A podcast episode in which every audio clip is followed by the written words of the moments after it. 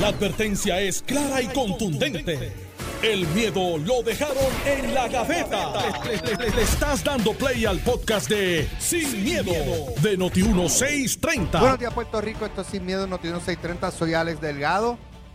Me cogieron a mí con un sándwich en la mano. Y Carmelo eh, chachareando. obviamente.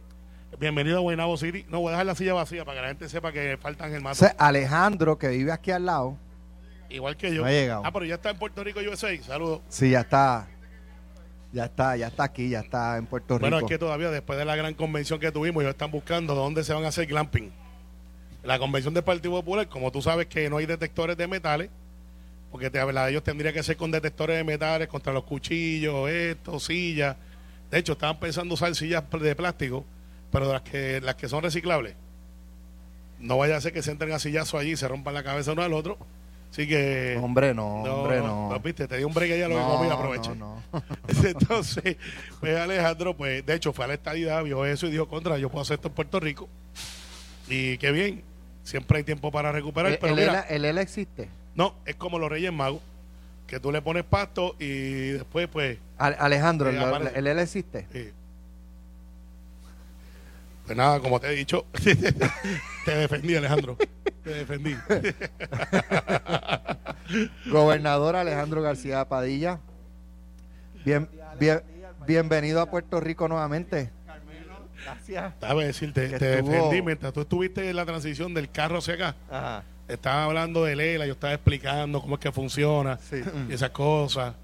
Así que nada, pero ese es otro tema. Ahora vamos para el próximo tema. Estoy seguro. Bueno, Mira, esto está chulo aquí.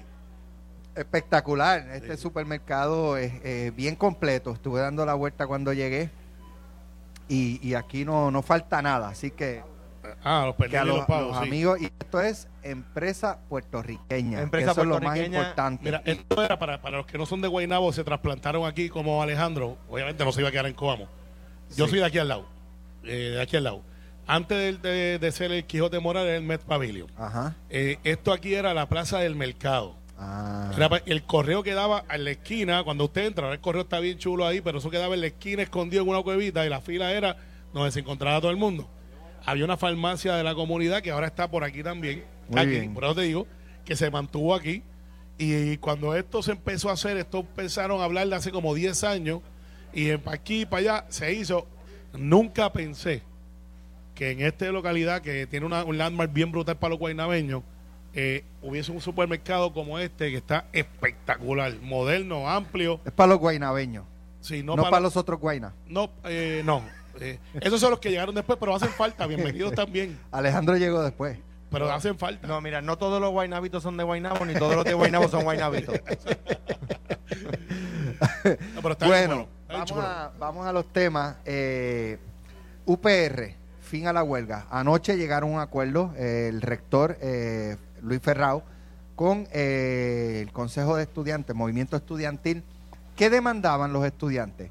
Biblioteca Lázaro, 24 horas abiertas. Eh, que se atendieran un problema serio que tienen con los hospedajes en el área. Eh, y que, el prof- que el rector se expresara en contra de los recortes presupuestarios, en contra del el cierre de recintos y en contra del plan de ajuste de la deuda. Eh, el rector pues llegó a un acuerdo con ellos y mira, la biblioteca 24 horas esa está con... Porque de 12 de la noche a 6, 7 de la mañana, lo que van son dos estudiantes, tres estudiantes. Entonces, mantener ese edificio con esa operación, empleados, eh, No, y que las bibliotecas cambió la energía, dinámica las ya. luces prendidas, gastando luz, no es costo efectivo y eso es algo totalmente razonable. Eh, sí, ciertamente pues hay estudiantes que quizás ese es el espacio que tienen para estudiar o quizás sea eh, el horario más conveniente en términos de que pues hay menos este ruido, hay menos gente, pero hay que bregar con unas realidades, ¿no? Eh, así que llegar a un acuerdo, fin de la, de la huelga en el recinto de Río Piedras. Carmelo. Mira, como tú dices, hay cosas que se pueden hacer y cosas que no. Lo que no puede es romperse el diálogo. Que yo creo que lo pasó aquí. El Consejo de Estudiantes, que no es el grupo que estaba atendiendo eh, o atendieron los reclamos, estaba en contra de la huelga. Entonces, La huelga, ¿qué tú logras? Eh, llevar un mensaje. ¿Ese mensaje estaba disponible? Sí. Eh, en mi opinión, en mi opinión, creo que esa huelga no fue buena para los estudiantes. Eh, el grupo que entró, que se legitimizó cuando se le, se le dio standing para trabajar el proceso, que no es el Consejo General, que es la estructura ordinaria del, de, la universidad. Eh, como tú dices, pedían cosas que no eran razonables, como la biblioteca 24-7. Ya las bibliotecas no son como cuando Alejandro, tú y yo, Alex, porque Elio tenemos dudas si fue a la escuela, porque ha sido siempre empresario. Elio me estaba diciendo que él tiene dudas de que tú hayas ido a la biblioteca. Eh, y es una duda razonable. Pues yo, Pero es como tú pues, dices. eh, exacto, pero, pero Es como tú dices, hoy día con el, el internet, ya tienes una biblioteca. ¿sabes? Sí, exacto. Sí. Pero bueno. no, no, no encuentras A- Ahora, para terminar, para, todo, para pero- terminar. Y yo sé que esto es un tema de Alejandro, pues su familia está obligada a la Universidad de Puerto Rico, su hermano fue presidente Y yo estudié allí. y yo estoy hasta allí. Eh, ustedes, los dos, pues para que tú veas que no todos son buenos. Entonces, al final del día, eh, yo que no estudié allí, que reconozco que es una inversión y que he visto lo que ha pasado con la infraestructura, el reclamo de los dorms o de los de los- del área de hospedaje, hospedaje, hospedaje, dormitorio. dormitorio, siempre en todas las escuelas ha sido un dolor de cabeza. Pues porque cogen un tráfico brutal, no necesariamente cuando tú eres estudiante eres el más organizado, pero ciertamente la infraestructura de comunicaciones que había de telefonía, de internet, eh, no era la mejor, a par con lo que es la Universidad de Puerto Rico. Así que decir que vamos a remodelar, qué bien. Pero también tienen que poner de su parte los estudiantes. O sea, aquello no es un free for all, no un free for all. Y los que vienen detrás eh, tienen derecho a tener la propiedad que ellos tuviesen cuando lo cogieron. Y, y nada, vamos mejorando. La universidad tiene que reinventarse, creo que lo están haciendo. Tienen unos nuevos retos, creo que los van a sobrepasar. Vuelvo y repito, la Universidad de Puerto Rico es una inversión, no es un gasto. Y si tú lo miras como eso, pues yo creo que vamos a estar bien. Mira, pi- pienso que el, tema, eh, que hay que, ¿verdad? A- eh, se puede ver el tema también de otras, de otras maneras. En primer lugar, los estudiantes en la, en- la Universidad de Puerto Rico y en todas las universidades del mundo van a hacer su reclamo. Ahora mismo, o hasta hace una semana por lo menos, los estudiantes de posgrado en Harvard estaban en huelga. Es una Ivy League privada y estaban en huelga. O sea que eso no es endémico de la nuestra. Eso en todas las universidades del mundo. Sí, pero en, en la- Harvard se van cada dos años a huelga. la- cuando se tienen que ir, lo que pasa es que aquí no, no, no, no, no lo discutimos, ¿verdad? Porque pues, serán problemas de Massachusetts. Ahora bien, en la, en la plaza de Tiananmen eran estudiantes. Allí eran estudiantes, el que se paró frente al, al tanque. O sea, el, el- y así sucede en todas partes del mundo, en todos los momentos de la historia. Los estudiantes, como dice la canción, son la levadura del pan que saldrá del horno con toda su sabrosura. Así es. Los estudiantes hacen crecer las cosas, por eso le dicen la levadura. ¿Verdad? Pues, pues me parece a mí que, que tenemos que entenderlo. Y hay veces que uno desde afuera entiende que la deuda, la, perdón, la eh, huelga es justificada, y hay veces que uno entiende desde afuera piensa que no lo es. Pues, pero eso va a suceder, número uno. Número dos, el, el- reclamo de los estudiantes de la biblioteca 24 horas. Pues mira, yo creo que para discutirlo hay que ver cómo es en otro, en otras universidades de primera. Pues la universidad es una universidad de primera. Sí, pero Alejandro, yo no necesariamente, digo, eh, ¿verdad? Este, respeto con mucho respeto difiero, porque probablemente esa otra universidad pues tiene mayor circulación de estudiantes en horas de madrugada. Pero que- claro, pero que- universidad, pero si aquí no lo hay, no lo hay. Claro, pero que- que si aquí no lo hay, no lo hay. Pero ¿cómo sabemos si lo hay? Porque está cerrada. O sea que no sabemos si van a ir. No podemos decir que no van. Por lo tanto, Hay un estudio, tengo entendido. quizá, quizá, un, habló el quizá un happy medium es vamos a hacer un periodo de tres meses a ver cómo va. Sí, pero, Y entonces, y, en- y- y entonces pues, pues mira, no, mira, la verdad que vinieron, como decía Alex en el ejemplo, vinieron tres estudiantes, hermano. Pues, ah, pues no hay problema. no Pero creo que se llegó a un acuerdo de por lo menos hasta las 12 de la noche. Pues, y que, que, es razonable. que así era. Cuando Sí. yo era estudiante era hasta las 12 de la noche a Lázaro. Ah, ¿Por qué? Porque hay libros de circulación que no están en internet. Y cuando digo de circulación, se le llama así a un sector de la biblioteca, a un counter de la biblioteca, donde a uno le asignan cosas. Hay libros que no están en internet. Pues, pues simplemente no lo están. No puedes, no puedes bajar, no puedes estudiarlo desde tu casa. Tienes que ir a ver el documento. ¿Verdad? Pues eso sucede. No están copiados. La, eh, metamorfosis de Ovidio, yo, algunos, algunos eh, eh, tomos, algunas versiones no están en internet. Bueno, mi tesina, lo que pasa es que también esto fue en el 98. Eh, yo tenía que ir a la Lázaro a buscar en las microfichas este, artículos periodísticos Exacto. del diario, de la República, de... Ustedes son viejos. ¿Verdad? De, un Y hay- poquito- y hay cosas y que mi- De hecho, mi, mi, mi profesor consejero era el doctor Fernando Picó, Imagínate tú, el padre, El padre, historiador. padre Fernando Picó. A padre Fernando Pico. Sí, no, no es Garriga Picó. Es que también Padre. enseña ahí. Fernando, No, y me dio- me sí, sí, lo sé. Picó. Sí, dice que buen profesor. enviamos un abrazo. profesor. Fue cuameño, by the way. Lo sé. Pues mira, el, el- o sea que me- eso me parece el número uno. Número, ahora, quiero yo desdoblar el tema un poco, ¿verdad? Añadir sobre lo que están diciendo. Hay un tema que yo sé que no es el tema del que está discutiendo, pero lo someto al tema de la UPI. Porque es tangencial. Baja el número de estudiantes de la Universidad de Puerto Rico.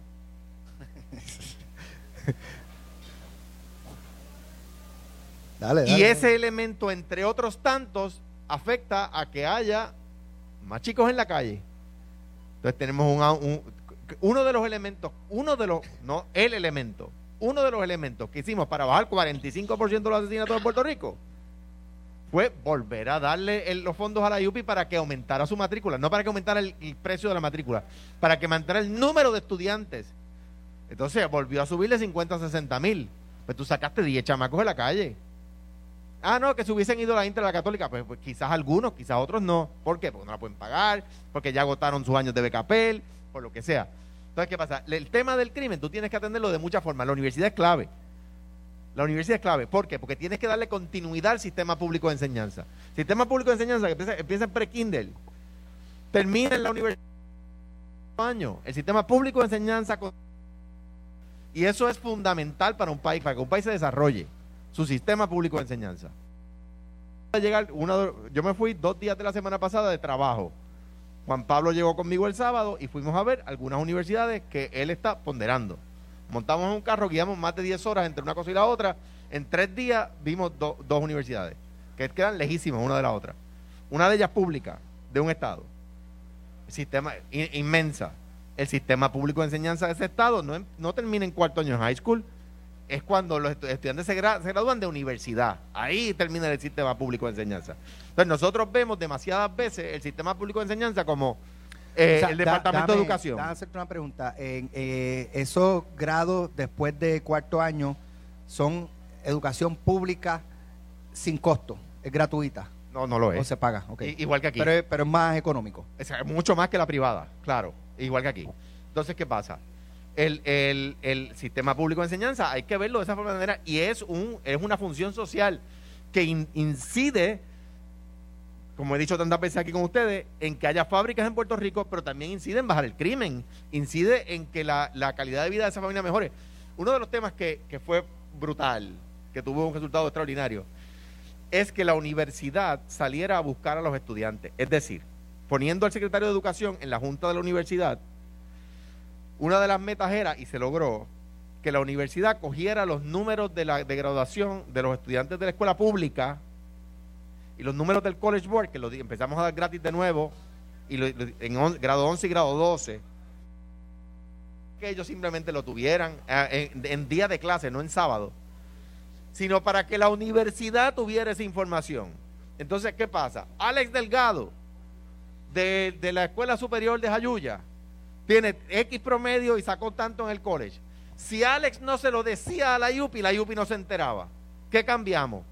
Que el Departamento de Educación le decía a su universidad, a la Universidad del Estado, Alex Delgado tiene este promedio y tiene este college. Y, y eso lo hicimos con el 100% de los estudiantes de grado 12. ¿Y qué hizo la universidad? Le empezó a mandar cartas a Alex Delgado diciéndole, Te aceptamos en tal recinto, te aceptamos en, en tal estos recinto. programas, tú cualificas para todo esto. El reclutamiento. Eh, claro. Porque Entonces, tú sabes lo que estaba pasando. Y, y todavía pasa. Que el profile del estudiante de la Universidad de Puerto Rico, una inmensa mayoría en porcentaje, porque no, no se puede comparar número contra número, eh, porcen- de gente en el, en el sistema público versus el privado, un montón de, de estudiantes de la, eh, de la escuela privada tenían ventaja sobre los de la escuela por- pública. porque la escuela se lo hacía, Se la lo escuela hacía. se lo enviaba. Exacto. Y te voy a decir, por primera vez en muchos años, la escuela volvió a ser de mayoría de estudiantes de escuela pública. No sé cómo es ahora, pero yo la cogí. Sería interesante preguntar Yo, eso. yo la cogí. El profile. Yo la cogí siendo la mayoría de estudiantes de escuela privada y la dejé siendo la mayoría de estudiantes de escuela pública. Pero eso, ese reach out Bueno, de los este, eh, ¿Viste? eh, ayuda. Vino de la estadidad y habla, ya está hablando inglés. ¿Viste? Mira, Y no, y- y con- ya y con- mismo pero, no, lo- no, debate. no como tú que, dices, que dirías reach out. o sea, con un acentito ahí. Bueno, pues que yo. Inglés, inglés, eh, inglés. reach out, reach out. reach Es que yo lo ve- pues, Mira, tengo aquí conmigo a Helios Pacheco, presidente de Empresarios por Puerto Rico, que nos invita nuevamente. Eh, yo no sé por qué número de años, pero hemos venido unos cuantos años a estar con ustedes en el miércoles naranja. Helios, bienvenido a Sin Miedo Noti 1. Bueno, gracias a ustedes por estar aquí, gracias a Supermercados Econo también este, por, por Selectos. Perdóname, Dios Selectos. mío, Supermercados Selectos. Mayrek, perdón. Dios, qué Perdonado, metí de perdonado. pata, Dios mío.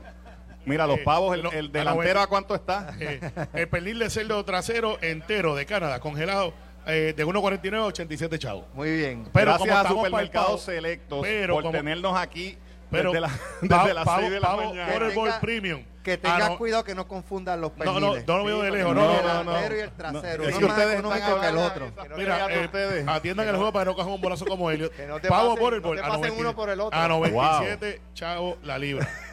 De Mira, 1.89 la libra. Ok. Helios, ¿qué es el miércoles naranja? Mira, el miércoles naranja es el, el día que, que hemos designado como el, de- el día de comprarle al de aquí. Eh, los negocios locales este día pues sacan sus especiales y ustedes pueden ver lo que anunció Carmelo y lo que está anunciando este Alejandro también del shopper que tiene aquí Supermercado Selecto, las ofertas que tenemos este y hay un sinnúmero de comercios que, que se unen a este esfuerzo. Están las cooperativas de ahorro y crédito, están obviamente los supermercados, las farmacias de comunidad, tenemos una compañía que se llama Carro Coop, que da financiamientos de auto, incluso.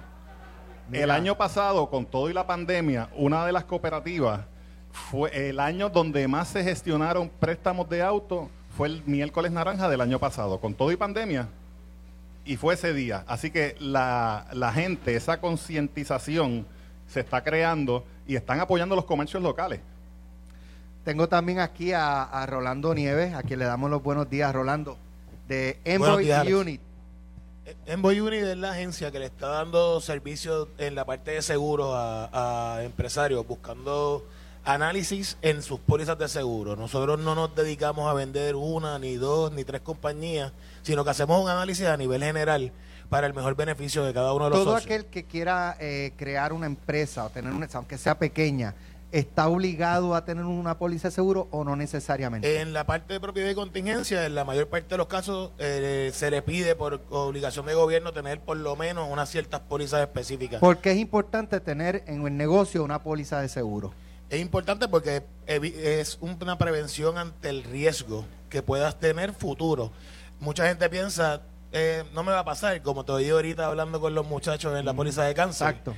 No me va a pasar, no me va a pasar, no voy a chocar el carro, no voy a pasar esto, no voy a pasar aquello. Eh, y la realidad es que al final del camino, a lo mejor pasamos una vida sin, sin, sin que tengamos que reclamar nada, pero nos sentimos con la seguridad de que en cualquier Est- momento vamos a tener. Estuvimos en, en propiedad y contingencia a nivel individual de propiedades de casa 20 años sin un huracán fuerte que nos impactara como nos impactó el huracán María. Mucha gente no actualizó sus pólizas. Correcto. ¿Y qué pasó?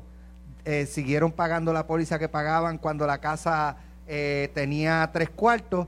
Le añadieron piscina, le añadieron terraza, le añadieron otro cuarto, un Correcto. storage y mantuvieron la misma póliza. ¿Qué pasa? Cuando llega el huracán, eh, dice, no, se, La me, dañó- la se me no rompió la cubierta. piscina, se me rompió el storage. Correcto. Es que eso no estaba cubierto en la póliza que usted estaba pagando. Entonces, en los negocios pasa igual. En los negocios pasa igual. eh, de igual forma, hubo pérdidas que no se pudieron costear por parte de aseguradoras. Hubo aseguradoras que salieron del mercado y que obviamente no pudieron eh, cubrir las necesidades del cliente. Ahora mismo estamos viendo impactos, obviamente todavía en costos en la parte de, de pólizas de, para, para negocios. Y a eso es lo que nosotros nos dedicamos, a ver el mercado para conseguirle el mejor costo posible a ese, a ese empresario Rolando, muy importante esa información. Los empresarios que estén escuchando quizás no tengan una póliza o quieran información, pueden llamarlos a través de Empresarios por Puerto Rico. Sí, nos pueden llamar a- al 787-525-2525. Elliot, estás caliente conmigo. No, no, estoy Y- caliente y- con Mayrek de y da- Selecto. Sí, ese- yo, Estamos en supermercados espero, selectos de Guaynabo. yo espero que cuando ya llegue yo no estaré aquí. Va a estar Ferdinand. Pero no te preocupes, Pero te estoy- tenemos dos carritos de compra estoy- como penalti. Estoy caliente, estás caliente No, conmigo, no, no, David, eso- y tú, ¿sabes por qué? Pues sí, porque me dijeron que iban a traer lechón, No, el pero lechón que iba a ser, pero que iba a ser para el programa de Ferdinand. Mira eso, no, no, Alejandro, no para el programa de Ferdinand. No Tú puede sabes, ser. tú sabes que nosotros estamos antes que ellos, ¿verdad? No puede ser. Le mando. no, no, es, es peor que eso, que tienes una amenaza inminente que venimos cinco Bueno. días a la semana. Eh, pero pero, pero Fel- eh, es Pelín delantero el que le están dando a Felina. Ah, bueno, está bien. Vamos a la pausa. Estás escuchando el podcast de Sin, miedo, de Noti1630. Paito llegó hasta más blanquito de la estadidad. Se metió como cinco donas en la pausa. Por la, por la, por la generosidad tuya, que no me dijiste hincho. Y se metió como cinco donas sin azúcar y le dijo, dame las que son sugar free. Y la muchacha, que pues es bien, bien, bien, bien. Todas son, todas son sugar free porque eh, eh, la- el azúcar no te la cobran. exacto. Eh, sugar E- free. Eso fue lo que dijo la muchacha. Exacto. Así que. Mira, oye, la semana que viene el gobernador decidirá si va a convocar una extraordinaria. Eh, ayer, tanto Carmelo como Ángel Matos dijeron que entendían, ¿verdad?, que no se iba a dar. Pero el gobernador dijo que lo va a anunciar la semana que viene. ¿Qué pasa si el gobernador convoca una sesión extraordinaria? ¿La legislatura está obligada a celebrarla? Porque yo Sí. sé que el Senado está en las de, Sí. con toda de- probabilidad, de hacerla. trabajar. Pero Tatito dijo, conmigo no cuenten, yo me voy de me, me voy eh, a comer lechón, a comer pasteles, me llaman en enero. En diciembre no me llames, yo te llamo. Muy bien, Alex. ¿Qué, dice- qué dice Noti1? Las noticias cambian. Ayer yo hablé con el gobernador, este, así que eh, hay una posibilidad Sí, real. Hay una posibilidad real Ok. de, de- de citar una extraordinaria para un proyecto. ¿Cuál? ¿El de reforma Dilo laboral? como no, es, Carmelo. no, dilo no. como es, dilo como es, Sí. hermano. Dilo como es. No, no, es que. Ayer tú dijiste aquí en Noti1 que no iba a ver y cuando No, había llegado al parque, bueno, te llamó. no, porque ¿Qué hay tú un estás diciendo ahí? Mira, Carmelo, te estaba escuchando. No habla así, pero este lo que sí me dijo fue. perdón. Eh, además de eso, eh, me dijo que hay un proyecto que, Lo van a llamar otra vez ahora. que- que es el de Family First, que aparentemente tiene que una fecha sensitiva donde hay 800 millones de dólares que pudieran estar en juego. Eh, 800 millones fede- federales. Eh, y pues había un debate si se podía esperar este enero o no. Eh, pero cuando tú estás negociando con el gobierno federal, eh, ellos te dicen, mira, pero nosotros esperamos estos parámetros, queremos ver una acción legislativa para que esos fondos no se pierdan. Y eso es lo que está debatiendo el gobernador con las oficinas que, que es de esos fondos federales. Y para estar a la segura, pues por la información que tengo, gracias, parecería que sí va a haber quizás una muy corta sesión. Eh, Una muy corta de un día, se uno discute o, dos, ese proyecto y o dos días pues, pudiera ser, porque el gobernador tiene la prerrogativa de decir, pues mira, me apareció a las últimas 24 horas este otro proyecto, pero de seguro eh, va a haber un proyecto que tiene que ver con, Pero la con pregunta es, de- del programa Family La First. Cámara puede decir, eso lo hubiese dicho antes y lo tendíamos, pero no lo hiciste. Yo me voy en receso. es que ese proyecto se estaba Puede. atendiendo ya en la Puede Cámara. hacerlo. La- o sea, la legislatura está obligada a abrir sesión, Sí, pero nada impide que eh, se abre la sesión, el señor presidente, señor portavoz, señor por- el presidente, para que se cierre la sesión sin 10. Sin 10 es sin día, es Sin decir, sin citar a otro día. exacto. Eh, y se acabó y se ve en la próxima sesión ordinaria. O sea, la, la, la Cámara tiene el deber constitucional de abrir, pero también pero tiene la prerrogativa constitucional de cerrar. Y O no aprobar eh, nada. se- el, el momento que abre, cierra. Y abrir y cerrar. O- Puede. y, y es, pero entonces, si el Senado, por otro lado, viene José Dalmau y le devuelve el golpe de gracia que le dio Tatito cuando dijo eso, pues ya esto lo analizamos aquí, de que eso fue un golpe de esquina o de banda, eh, diciendo, pues mira, ya el- nosotros en la Cámara trabajamos esto, ya ustedes que no trabajaron eso, al final del día, si José Luis viene y atiende la medida y se le envía a la Cámara, y, va- y de momento aparece de que esos fondos federales se ponen en juego porque la Cámara no hizo su trabajo, Tadito Hernández estaría fildeando para atrás por un buen tiempo porque son 800 millones de dólares. O sea, es un, es un montón de dinero. Pero yo eh, creo que creo que el presidente de la Cámara, que Tatito, si se tira la maroma de no considerarla, es porque está seguro de que no se van a perder. y, Ahora, y- y si se pierden. ah, bueno, sí, para el Asu- análisis, para bueno, pues análisis. debe asumir las Pues, consecuencias no, de que no, lo no, van a pues, responsabilizar sería, a él. Sería catastrófico para, sería? él- para él y para el Partido Popular en la Cámara. O sea, no, no es que sería, o sea, sería lo que, lo que en las universidades, en las escuelas de, de ciencia, en las universidades que estudian eh, astronomía, dirían es un extinction level event. Sí. O sea, o sea, es un, o sea, si, si por inacción de un partido, sea. caprichosamente. se pierden 800 millones, es un, es, es un- es un extinction level event. Ahora bien, dicho eso, eh, hay otros elementos. Eh, el gobernador ha vuelto a nominar, algunos dicen que inconstitucionalmente, o sea, algunos dicen inconstitucionalmente, por tercera vez a unos nominados. Si cita una extraordinaria y ese es el proyecto y no se consideran los nominados, quedan colgados. No, tengo mi duda. Tengo mi- sé, sé por dónde vas. Yo, o sea, ha sido eh, motivo de debate. no, no, pues, mi- pues me parece que los que lo han debatido no han analizado el tema. Es hasta que la pro- se acabe la próxima sesión. Lo que pasa es. Pero, y- y pero eso, y pero, no dice sí, ordinaria. pero esos nominados, Interesante, pero interesante. esos nominados dependen de la Cámara. No, No, del del Senado. Senado. Por lo tanto, el Senado, por lo que hemos leído del presidente, está en la disposición de, Evaluarlo. de Sí, pero- trabajar en, pero, claro, en una pues, sesión sí. extraordinaria. Tiene que estarlo. Por ejemplo, a mí Eliezer Ramos me, me gusta como secretario, ¿verdad? Trabajó conmigo en el gobierno, colaboró con, con César Miranda para, para terminar el caso de Rosalidia, eh, fue de los que colaboró en ese esfuerzo, con algunos otros, ¿no? Pero él, es, eh, bueno, se reunió en Fortaleza conmigo en cuanto a ese esfuerzo más de una ocasión. Eh, y lo conozco y creo que está haciendo un trabajo bueno. Eh, pero, pero decirle al Senado, tienes que hacer toda tu evaluación y tienes 20 días, porque la sesión, para que la gente sepa, la sesión extraordinaria no se puede citar por más de 20 días. El máximo Es 20. es 20 días. Puede ser en un día. Tú ves lo que tienes que ver en un día y cierra y te Y va. cierra, o máximo 20. No puede ser una sesión, no puedes convertir una extraordinaria en una ordinaria. No Sí. puede. Y- Entonces, y, y si el gobernador no lo supone solamente ese proyecto, la legislatura no puede actuar sobre para convertir en ley sobre otra cosa que no sea lo que el gobernador incluyó. So- eh, excepto, eso es verdad, con una excepción. Funciones eh, inherentes al cuerpo. sí, Y una de esas funciones es confirmar, en el caso del Senado. consejo de consentimiento. Claro, el consejo de consentimiento, exactamente. O sea que, o sea, por ejemplo, si el gobernador, solamente la legislatura va a poder evaluar los proyectos de ley que el gobernador liste. Y mira, mira la dinámica que se está dando ahora mismo. Yo no lo, no me consta, pero es que es así siempre. El gobernador va a citar una extraordinaria, ¿verdad? Para el proyecto de la Cámara, número el que sea Eh, Sí. de los fondos esos que menciona Carmelo. Y viene el legislador Alex Delgado y dice, ¿Tú imaginas eso? Llama- Ha- ha- Hable con nosotros allí. llama a la fortaleza. no me veo, no me veo. Llama a la fortaleza y dice, o pues, eh, vamos con un ejemplo real, Carmelo Río.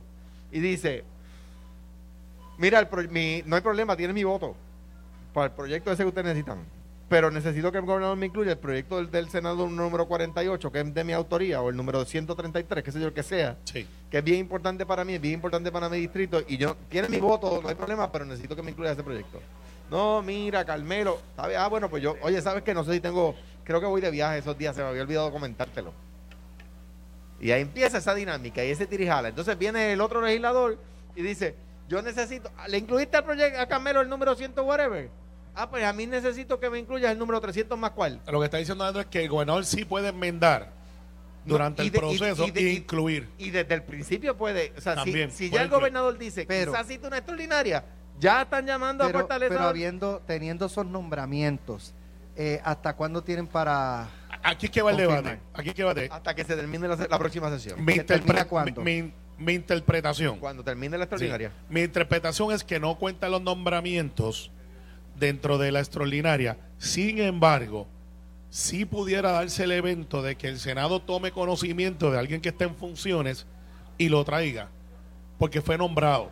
Lo que no sé si se ha perfeccionado, porque el gobernador le anunció ya que iba a renominar, pero el anuncio no necesariamente perfecciona, porque tiene que haber un trámite de una carta Tiene que renominarlo. que tiene que renominarlo, pero para renominarlo no puede ser de boca. hay unos ser- que no, hay unos que no puede renominar. El, el, el procurador de las aseguradoras, Eh, Comisionado no. de Seguro. el procurador de las aseguradoras. Bueno, es prerrogativa del gobernador si el comisionado Mier de momento venga y le diga, te voy a nombrar, porque no se actuó y lo retiró a tiempo, y que el Senado diga, pues yo quiero actuar sobre ese y sobre los demás no voy a actuar. Y hay que ver si el gobernador envió, y como digo yo, el Pony Express, que es como yo siempre le he dicho, viene desde Fortaleza, llega ya a la Secretaría del Senado y dice, aquí está Alex Delgado, aquí está Alejandro y aquí está Carmelo. Si no ha pasado eso, técnicamente no ha estado eh, ejerciendo, el, el- no, no se ha nominado en receso. porque es un receso.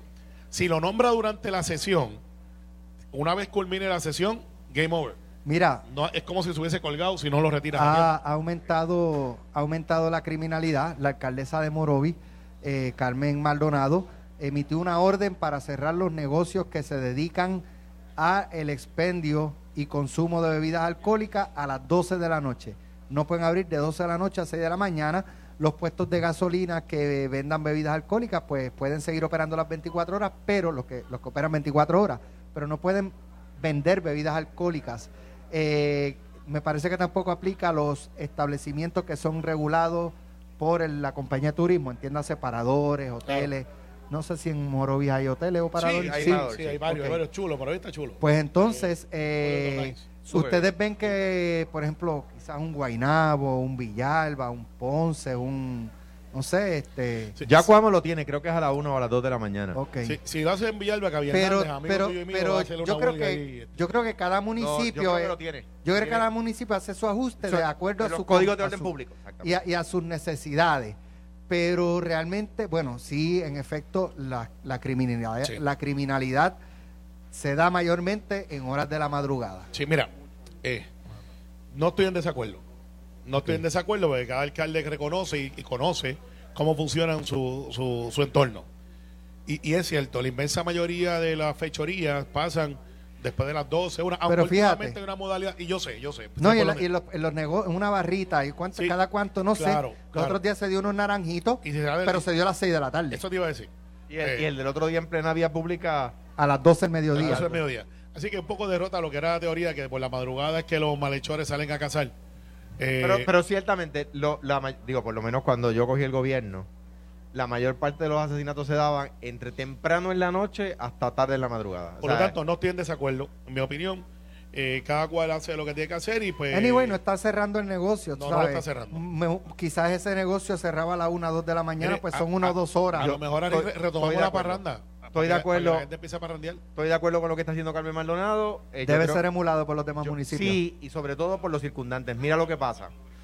Cuando Cuamo lo hace, lo hace con, con éxito, y todavía lo hace con éxito, pero entonces empezó a, a haber este problema y hay que bregarlo. Y mire, así es gobernar. El gobernar, el gobernar, pues usted atiende un problema y hay veces que su solución resuelve el problema, pero provoca otro problema que usted tiene que trasladarse a Como recoger. cuando usted mata un hormiguero a la- Como al mes, lo- ve, ve el hormiguero Hay más abajo. Pues mira lo que pasó. Eh, eh, Tato lo hace, lo hace con éxito, baja la incidencia criminal en Cuamo. Otros pueblos circundantes no lo hacen, entonces empezó a aumentar, empezaron a aumentar los accidentes de tránsito en la madrugada en las vías hacia esos pueblos. ¿Por qué? Porque la gente se iba a beber a otro pueblo. ¿Sabes qué, qué tuvo que hacer el alcalde?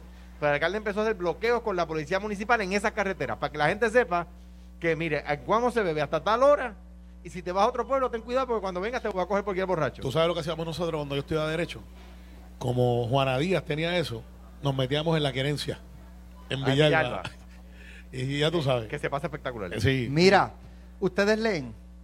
Leen, eh, digo, leen libros. Por Sí, supuesto. claro. leen libros. Por Claro. supuesto. Pues mira, aquí yo tengo un libro muy interesante, se llama Artimaños, de la artista y escritora Anadel Colón, que puede ser un extraordinario regalo de Navidad. Anadel, ¿cómo estás? Bienvenida aquí a Sin Miedo en Noti1. Gracias, gracias por la oportunidad, Alexi. Un placer conocerte. Este libro, cuéntanos un poquito eh, de qué trata, dónde lo pueden conseguir los que nos están escuchando. Este libro fuese el mejor regalo de Navidad que pueden conseguir en Plaza Las Américas, en Casa Norberto. Este libro lo escribí yo, es de mi autoría. Yo soy artista plástico y como todos los artistas de Puerto Rico, cuando nos vimos encerrados en la pandemia, pues eh, nos volvimos más creativos. Así que yo quise escribir, pintaba, pero también quise escribir. Así que es una historia maravillosa, es una novela corta, es una sátira de nuestro pueblo eh, de Puerto Rico. Ok. El pueblo de o sea, que es Puerto entretenido. es eh. entretenido. eh, el que compre el libro está condenado a reír. Qué bien. Porque cuando viene una catástrofe a Puerto Rico, pues el puertorriqueño es elocuente, es creativo, es un cuentista innato, eh, se la saca de las mangas para resolverlo todo. Así que este, somos una sociedad eh, muy poderosa, eh, muy resiliente, que cuando vienen los problemas, pues lloramos, pero nos podemos creativos. Sacamos, par- sacamos partido de lo que nos pase. Se llama ar, ar- armitaños. Armitaños. ¿Verdad? Es una palabra que yo inventé. La verdadera palabra, Alex, es ermitaño. Es, la verdadera Ajá. palabra es ermitaño. Pero volví como de arte. como de arte, porque hay tres personajes dentro de la novela. Está, el- está el- la pintora, está la escultora, está el músico. Sí, adelante. Entonces, estos son los tres personajes dentro de la novela. Así que estos tres artistas se quedan desempleados en la época de la pandemia y entonces ahora qué vamos a hacer? Y lo que pasa alrededor de su de sus historias, la gente se va a reír mucho. Mira, pues aquí yo tengo otro escritor. Alejandro García Padilla escribió un libro también. Y tengo un cuentista también. Sí, pero que No voy a decir quién fue, pero se tiró al medio él solo. Todos somos Elliot. cuentistas. Elliot, pero Elliot, no- Elliot no está aquí para defenderse, así que eh, vamos, no hablemos de Elliot. Yo tú le dejo de hablar mira, hasta mira, mañana, este, no, Yo es que, es hasta mañana no vengo al programa, para que lo sepa. Mañana no vengo para el programa. Yo tampoco. Ana, de hecho, aprovecho para decirle a los que nos están escuchando mañana desde las 10 de la mañana tenemos un programa espectacular eh, de música navideña. Eh, vamos a estar varios de los talentos de Noti1 hablando cómo eran sus navidades, qué era lo más que les gustaba la Navidad. Así que un programa muy interesante desde las 10 de la mañana hasta las 3 de la tarde. ¿Y O sea, va a tener mucha música. Mira, una- de primero. de Una Grinch. pregunta. eh, eh, Dime ah, rapidito que tengo otra entrevista. Yo sé, Anabel, Sí. bien rápido. Los, incom- Pregunte, los- los pregunte. incomprendidos son como 3 millones de personas en este Los país. incomprendidos es todo Puerto Rico. Sí, de hecho, a bien, lo- a lo que usted le dice Puerto al país, A entonces. lo que usted le dice puertorriqueños creativos, nosotros decimos en este programa boricuas bestiales. Oh, sí. Mira, también tengo a Andrés Soyor. Sayas. Ah, es que no, no entendí, le faltó una, un palito. ¿Cómo está? Samuel, un palito. Andrés Sayas de Amasar. Correcto. Cuéntame un poco de qué es este producto Amasar. Pues mira, Amasar es un producto, primero que todo, gracias por el, por el foro, un- un placer estar con ustedes. Pues mira, Amasar es un producto, te paso las muestras por ahí para, que- para que lo vean. Es un producto que nace en Jayuya. Hace unos Ah, años no, va a atrás. ser en Cuamo. Yo sé que va tú a ser eres- en Cuamo, va a ser en, va a ser en Guaynabo no. aquí. Yo sé que tú eres de Jayuya, ¿verdad?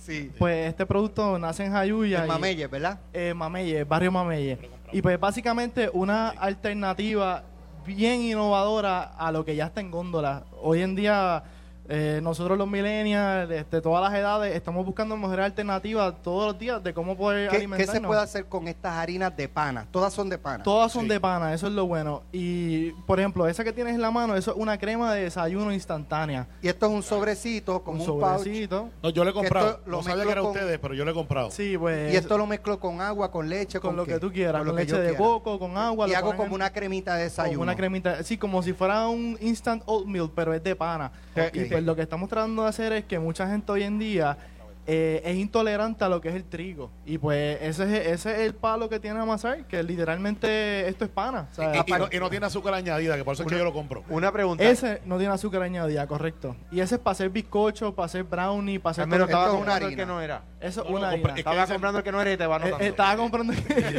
No, yo compré el que era. Lo que pasa es que después de eso hago otras cosas. Ah, pues está Ese bien, es el problema. bien. El producto no es el problema. Y es pues, el cliente. y pues este, este Alex, ese es para solamente pancakes. Ese producto... Te hago una, una pregunta. Y si, si uno hace crust con harina de trigo o hace pan, ¿qué, qué- cuál de tus productos uno pudiera utilizar para...? Ese que está ahí. Porque ese eh, all purpose, ese es para todo. Y, lo- y, y- y el tratamiento es el mismo, o el sea... mismo, en el horno, como... eh, o Bueno, sea, pero la mezcla es Sustituyen igual. la harina. Sustituye la harina. Solo sustituyo la harina en la mezcla. Correcto. Obviamente... ¿Qué tú, eh, que tú, tú haces- te pasas inventando con harina Por y ejemplo, haciendo... el crust de los pies, que con harina de trigo pues es bastante fácil, pero pues, uno busca, como dices, hay gente que, que no puede comer gluten, Claro. etcétera, Eh, pues... Este lo puedes mezclar con zanahoria y con nueces y hace un pancito. Mira, pues vamos a hacer algo. Llévate este, Alejandro. Ya lo perdí. Yo me llevo este. Carmelo, te tocó el más pequeño. Andrés, lo No, lamento. bien. tocó el No, más no, pequeño. tengo dos. Es más eh, saludable Dale a Carmelo de sin azúcar, por favor. Sí, no, yo, es verdad, yo busco productos sin azúcar. Nosotros los millennials buscamos productos sin azúcar. No, ¿En aparece qué mucho. góndola? ¿En qué góndola? Está como, está como la estadidad, no la encuentra. No, ve, El ustedes, se, ustedes tiran en ese vacilón, entonces me obligan a defenderme. eh, eh, porque pues a, la- a los nenes le piden y dicen, papi, papi, ¿existe Santa Claus? Sí. ¿Existen los reyes? Sí. ¿El ELA? No. Gracias, ¿Y por qué tú Carmelo. te- ¿Y por qué tú te opones? Gracias, Carmelo. Gracias, Alejandro. Carlos Mercader ya está por ahí. Vas a comer lechón, papá. Estoy Pernil Vergel, delantero ahí. que dijo que iba a traer lechón. Andrés, mucho éxito con este producto de allá de nuestro gracias. pueblo de Jayuya. Gracias. Ade- Anadel, Anadel. mucho éxito con tu libro. Armitaños. Lo- nuevamente los consiguen en Librería Norberto en Plaza. Y voy, voy a hacer el pay y, y, Dale. te- y- y contaré aquí en el programa cómo va. Vale. No, tráelo para el No, programa. nos taguea en Instagram. Dale. Vale, vale, vale. Muy bien. Feliz hecho- Navidad y feliz Día de Acción de Gracias. ustedes. Gracias por Los próximos Noti1, pelota dura con Ferdinand Pérez y Carlos Mercado. Esto fue, el podcast de Sin, miedo, de Noti1630. Dale play a tu podcast favorito a través de Apple Podcasts, Spotify, Google Podcasts, Stitcher y notiuno.com.